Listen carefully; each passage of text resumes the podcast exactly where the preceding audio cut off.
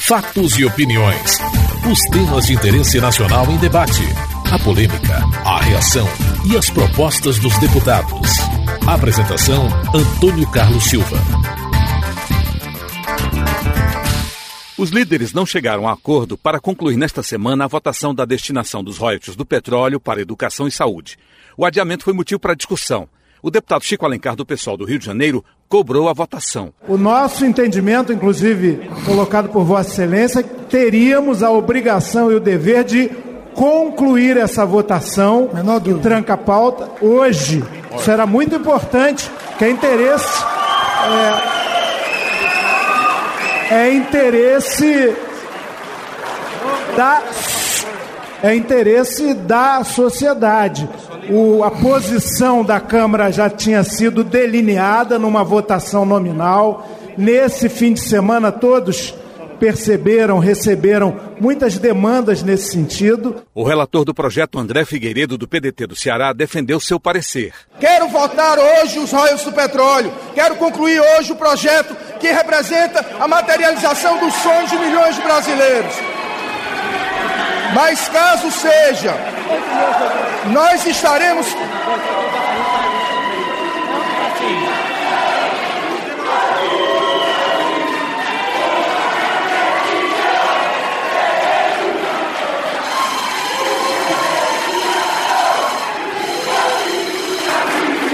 Eu pediria, eu peço às galerias.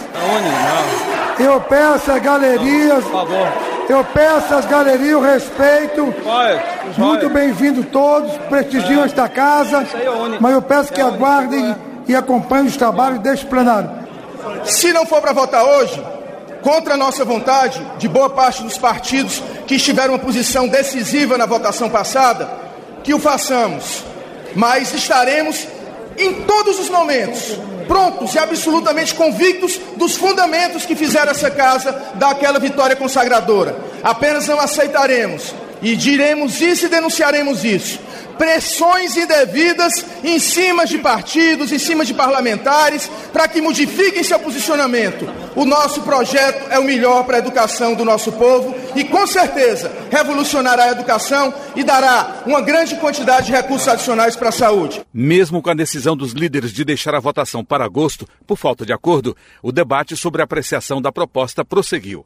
Expedidiu a mim do PP de Santa Catarina quis saber qual a data de votação dos royalties do petróleo. Só queria, Vossa Excelência, precisasse a data em que nós vamos votar o projeto de lei que destina royalties para a educação e para a saúde. É na segunda semana de agosto?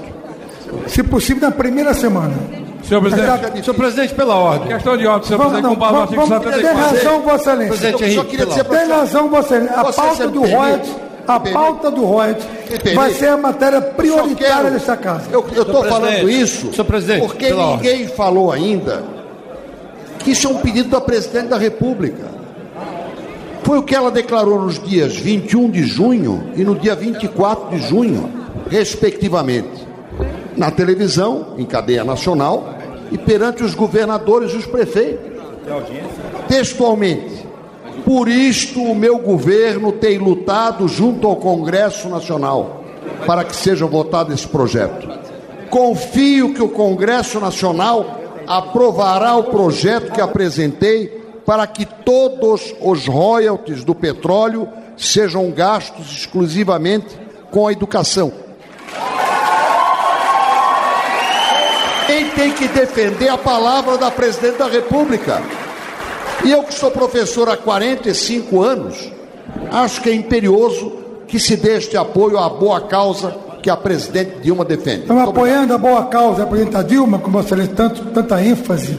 Vamos marcar impreterivelmente, dia 6 de agosto, na terça-feira, a primeira matéria da pauta deste plenário, votar o pela ordem, projeto de royalties para a saúde e para a educação. Por que, que não se vota os royalties hoje? O Senhor relator André, pelo, pelo já quórum, declarou. deputado, já sabe, deputado. Deputado, já sabe por quê, deputado. Qual é a razão? Pelo baixo quórum, pelo baixo quórum. O quórum tem 339, Vossa Excelência acabou, votação, presidente. Em Excelência acabou de votação, levantar. Presidente Henrique, só em votação, não vou atender mais. Senhor presidente, em eu pedi, senhor presidente, acabou de anunciar, senhor presidente, para a votação da 539 PEC. parlamentares na casa. Henrique, Senhor em presidente, vota- eu em tenho votação. 239 parlamentares na desde casa. o início da A sessão, suficiente para se pudesse falar. votar. Já foi dado palavra para várias pessoas. Eu não sei se eu vou ter que usar os Não, artifícios vamos votar do do deputado Silvio. Costa. Vamos votar a quebra de artifício, convocar a sessão extraordinária da pauta da PEC. Eu você gostaria de falar, senhor presidente, sobre a questão dos royalties. Depois de A posição do PSDB. A posição do PSDB, senhor presidente. A posição do PSDB é para votar essa matéria hoje. Claro. O que está muito claro. Senhor presidente, o, o que está muito claro e grave. Agradeço a Excelência. Quero falar, senhor presidente. Pois não. Deputado André acabou de falar, e o líder do PT na sessão falou claramente que a base de governo teria que ser recomposta, teria que, poderia inclusive retirar cargos, questão de emendas, coisas gravíssimas. E agora a gente deixa para votar os royalties em agosto. Eu quero registrar a posição do PSDB. O PSDB quer votar a matéria hoje. Deputado, Senhor deputado, deixar muito claro aqui. Deputado, eu vou deixar muito claro aqui. Senhor presidente, temos- senhor presidente, por Antes, favor. deputado Rubens, Acabou de nós temos o líder. 316 deputados. Esse é o projeto do Roy, tem que ter quórum qualificado. Não é apenas dizer que quer votar e de repente não aprovar. Por Senhor questão presidente. de obstrução. Não Senhor é o discurso, é a prática. Com esse quórum baixo, de novo não vamos ter quórum, vai cair a sessão e a frustração será maior ainda. Questão de ordem, questão de ordem, presidente. Questão de ordem. artigo 95, presidente. Ô, presidente, eu quero lhe Presidente, parabenizar. Excelência anunciou há pouco. Que essa casa tá tão agachada que um MR8 junta 50 pessoas Deputado aqui Ivan, e deputado vai meter E Deputado o Ivan. Isalci não dá aqui pra fazer Deputado Ivan. Senhor presidente, eu não tá de de votar o royalties, porque Deputado regimentalmente Ivan, depois deputado Rubens. Senhor presidente. Deputado Silva, você já falou. Senhor Deputado presidente, senhoras e senhores deputados, é importante destacar, os royalties do petróleo, acabou de fazer a leitura o deputado Espiridião Amin. Ele está falando da proposta da presidente da República, cuja proposta é dinheiro a menor para a educação do que o substitutivo do deputado André Figueiredo. É esse que nós queremos votar. O substitutivo que dá 75% dos royalties do petróleo para a educação e 25% para a saúde, porque esse volume de 75% para a educação é maior que o 100% proposto pela presidente da República. O líder do PMDB, Eduardo Cunha, lembrou o acordo para a votação da destinação dos royalties do petróleo em agosto. Nós não podemos ter um comportamento dentro da reunião de líderes e sair aqui dentro do plenário, porque tem uma plateia, temos outro comportamento. Nós acordamos na reunião de líderes que a única matéria que ia ser votada hoje, com a quebra de interstício, é a PEC da Defensoria. Isso foi acordado. Então não há o que se falar agora, se aproveitar, porque tem uma plateia que aplaude. a Isso gente não é verdade, deputado Eduardo vai Cunha. PDT, agora- PSB e PSC não acordaram dentro da reunião de líderes da base. Não é verdade. Com a palavra, o líder decisão a decisão que saiu da reunião pode ter tido vozes que se surgiram, mas a maioria absoluta do colégio de líderes decidiu e foi a decisão comunicada pelo presidente. Não podemos agora colocar a presidência no constrangimento de pautar uma matéria que não foi decidida pelo colégio de líderes. Presidente, Então, Com a palavra, eu pediria, quero manter minha palavra, senhor presidente, para concluir, dizer que Vossa Excelência cumpra o que decidiu o Colégio de Líderes. Vamos votar a quebra do interstício, a PEC da Defensoria e no início de agosto vamos dar seguimento, como foi combinado. senhor presidente, votação quer- vamos, vamos.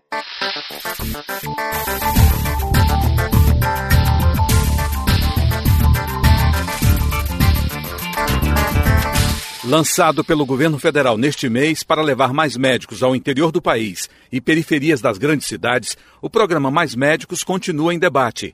Onix Lorenzoni, do Democratas do Rio Grande do Sul, classificou o programa de autoritário e ineficaz. Os absurdos são tão grandes que começam primeiro pela inconstitucionalidade da obrigação de um serviço de dois anos, quebrando princípios constitucionais básicos.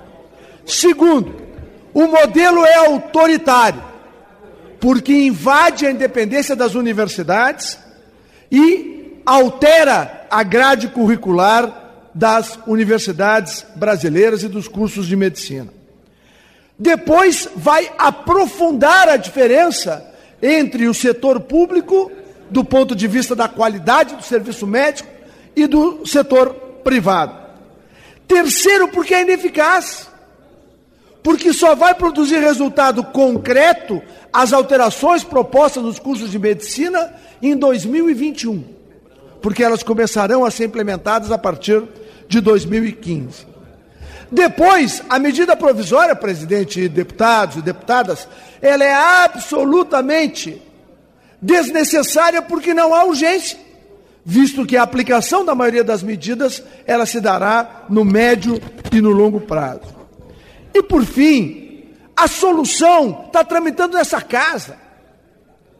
É o projeto de emenda constitucional do deputado Ronaldo Caiado que cria a carreira de Estado para médicos.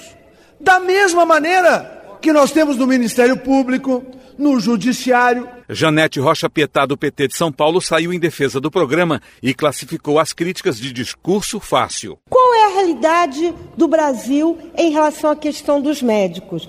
Nós temos apenas 1,83 médicos por mil habitantes. Tem 700 municípios que não têm sequer um médico. A Saúde básica está com um déficit muito grande. E aí eu quero denunciar que alguns partidos, como os democratas, tiraram dinheiro da saúde com a CPMF. Agora, está vindo sim uma medida provisória para discutir um pacto nacional pela saúde. A presidenta Dilma foi competentíssima, de uma competência exemplar, colocando, primeiro, nesse programa de mais médicos, três eixos: construir UPAs, hospitais bem equipados, garantir que a rede tenha um atendimento humanizado, porque tem alguns médicos que nem olham para o seu rosto, que o atende assim assim, e nós queremos que o SUS tenha qualidade, que a questão de saúde é prioridade do presidente Dilma, é prioridade dos nossos mandatos e não se enganem com um discurso fácil que diz que é um, que é um projeto que tem tudo para dar errado. Ao contrário, a população está com a Dilma nesta questão de mais médico, porque é isso que todos nós queremos.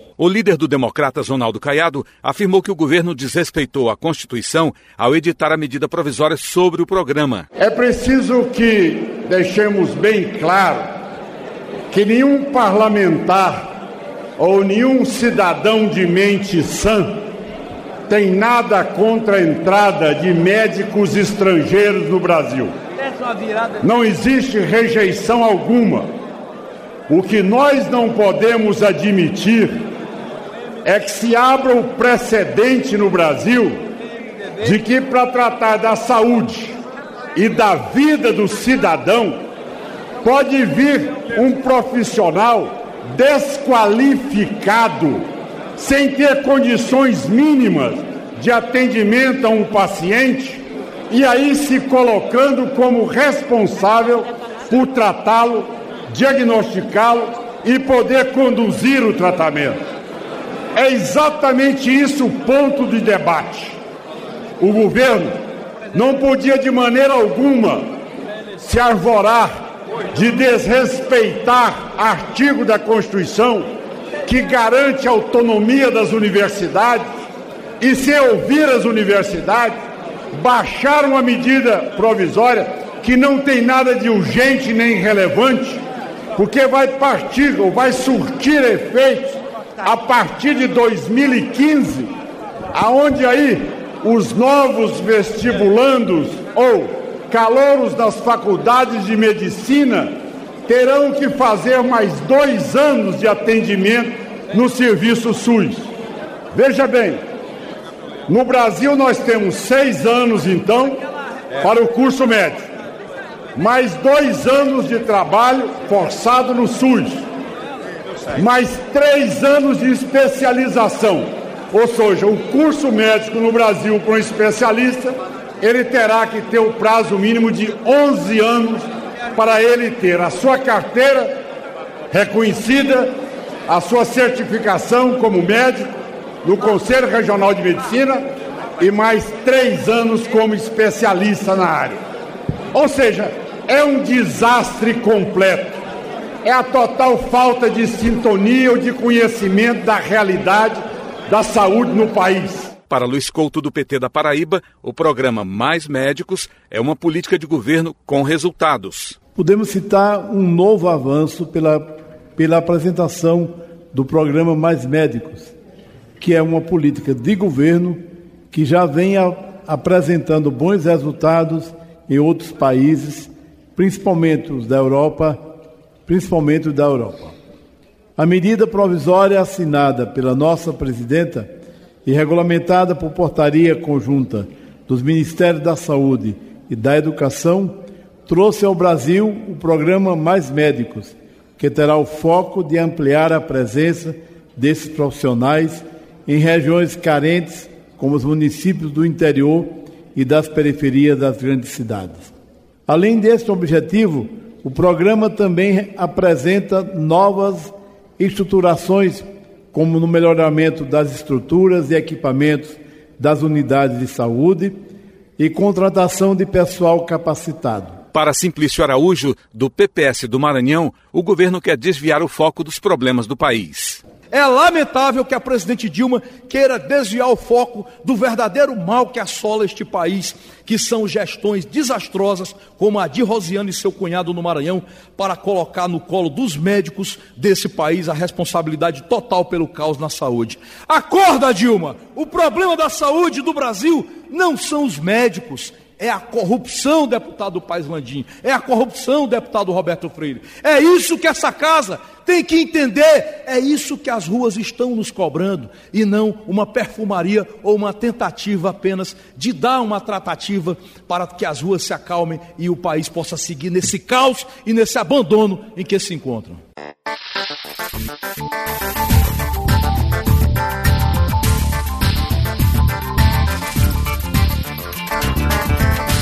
Apesar do acordo de líderes para a votação em segundo turno da proposta que dá autonomia funcional e administrativa às defensorias públicas da União e do Distrito Federal, houve discussão para votar o pedido que quebraria o prazo de cinco sessões para permitir a votação da proposta. Silvio Costa, do PTB de Pernambuco, questionou a redução de prazo para votar a proposta. Presidente, eu fiz uma questão de ordem, presidente. Você não fez, vai fazer ainda. Não, não porque Vossa Excelência não tinha deixado. Então não fez. É. Então faça.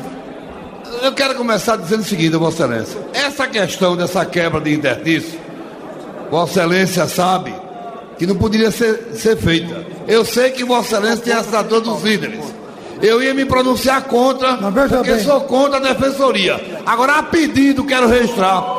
Deputado Silvio, a, quebra de interstício. Pode vaiar, não tem problema. Não, não pode vaiar, não. Eu tenho horror não, não, não, não pode vaiar, não. Olha, a pode que eu tenho horror a cooperativismo. Oh. Não vamos provocar também, não, presidente, a quebra de interstício. da deputada Vanessa Grazotti, da a senadora. A quebra de interstício só pode ser aprovada se tiver a unanimidade. Se você discordar, não haverá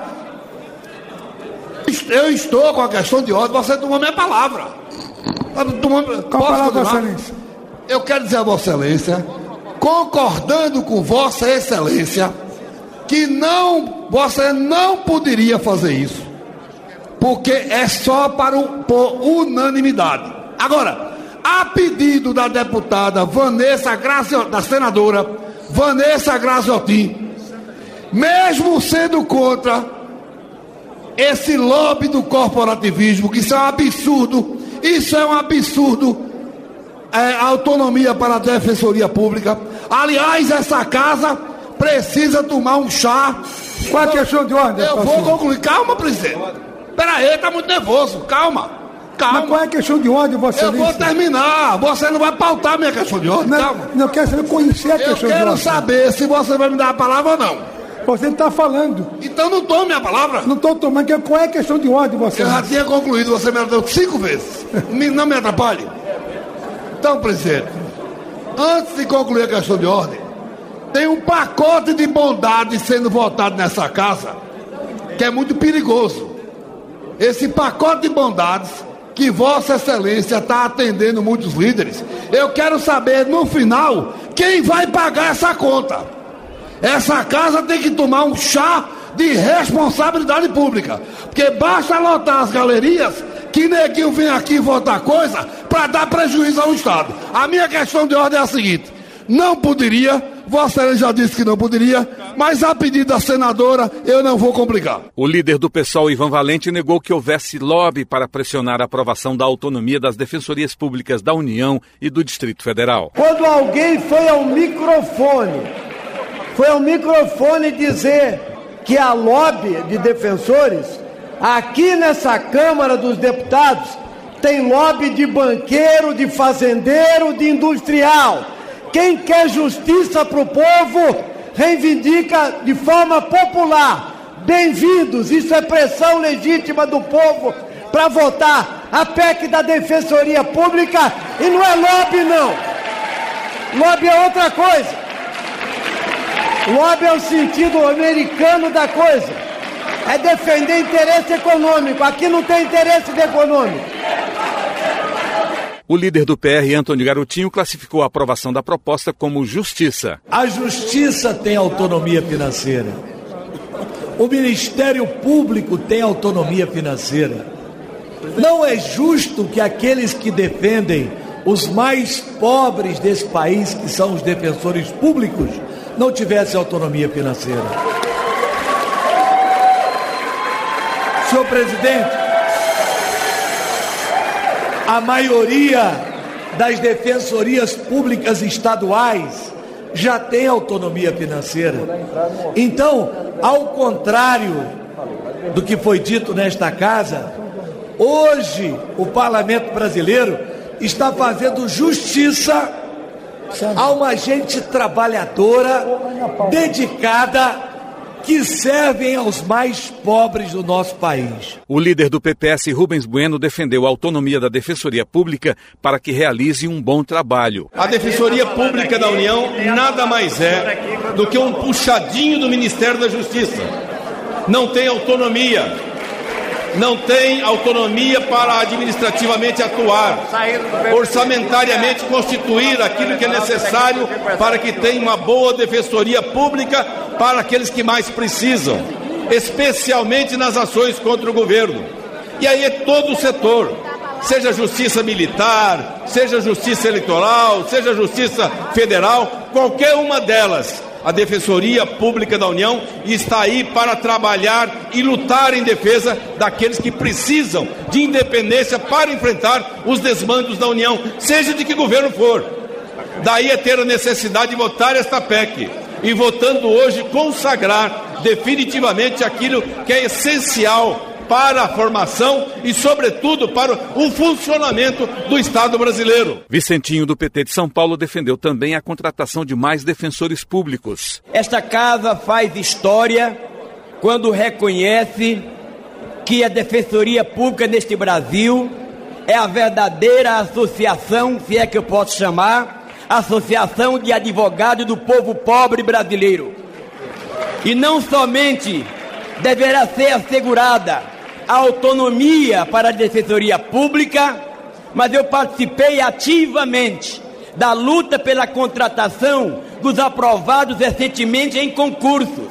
Foram chamados, tomaram posse, mas está ficando cada vez mais claro que nós vamos precisar de mais defensores para defender o povo brasileiro que não pode ficar mais à mercê do poder econômico. Vieira da Cunha, do PDT do Rio Grande do Sul, afirma que a proposta corrige uma anomalia. Nós vivemos uma anomalia, uma assimetria injustificável, porque a Constituição Federal, lei maior do país, já assegura às defensorias dos estados autonomia financeira, administrativa e o direito de propor, de fazer, de elaborar a proposta orçamentária.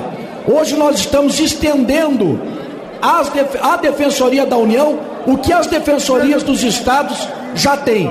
Portanto, é um passo muito importante e, mais do que isso, muito justo para que a Defensoria da União possa cumprir as suas relevantes missões. Domingo Sávio, do PSDB de Minas Gerais, justificou a necessidade de autonomia para os defensores públicos. Essa é uma batalha pela qual nós temos um compromisso que vem de longa data. Ainda quando deputado estadual, estávamos lá sempre defendendo a Defensoria Pública em Minas, alegando sempre que para nós a Defensoria Pública, numa comparação bem objetiva, é como se está para a justiça, assim como o SUS está para a saúde. O mais pobre, ele precisa da Defensoria Pública. E a Defensoria Pública tem um papel, portanto, fundamental no Estado de Direito. A proposta de emenda à Constituição foi aprovada e vai à promulgação pelo Congresso Nacional. Você acabou de ouvir Fatos e Opiniões, uma produção da TV Câmara. Edição e texto Antônio Carlos Silva e Eliane Breitenbach. Apresentação Antônio Carlos Silva.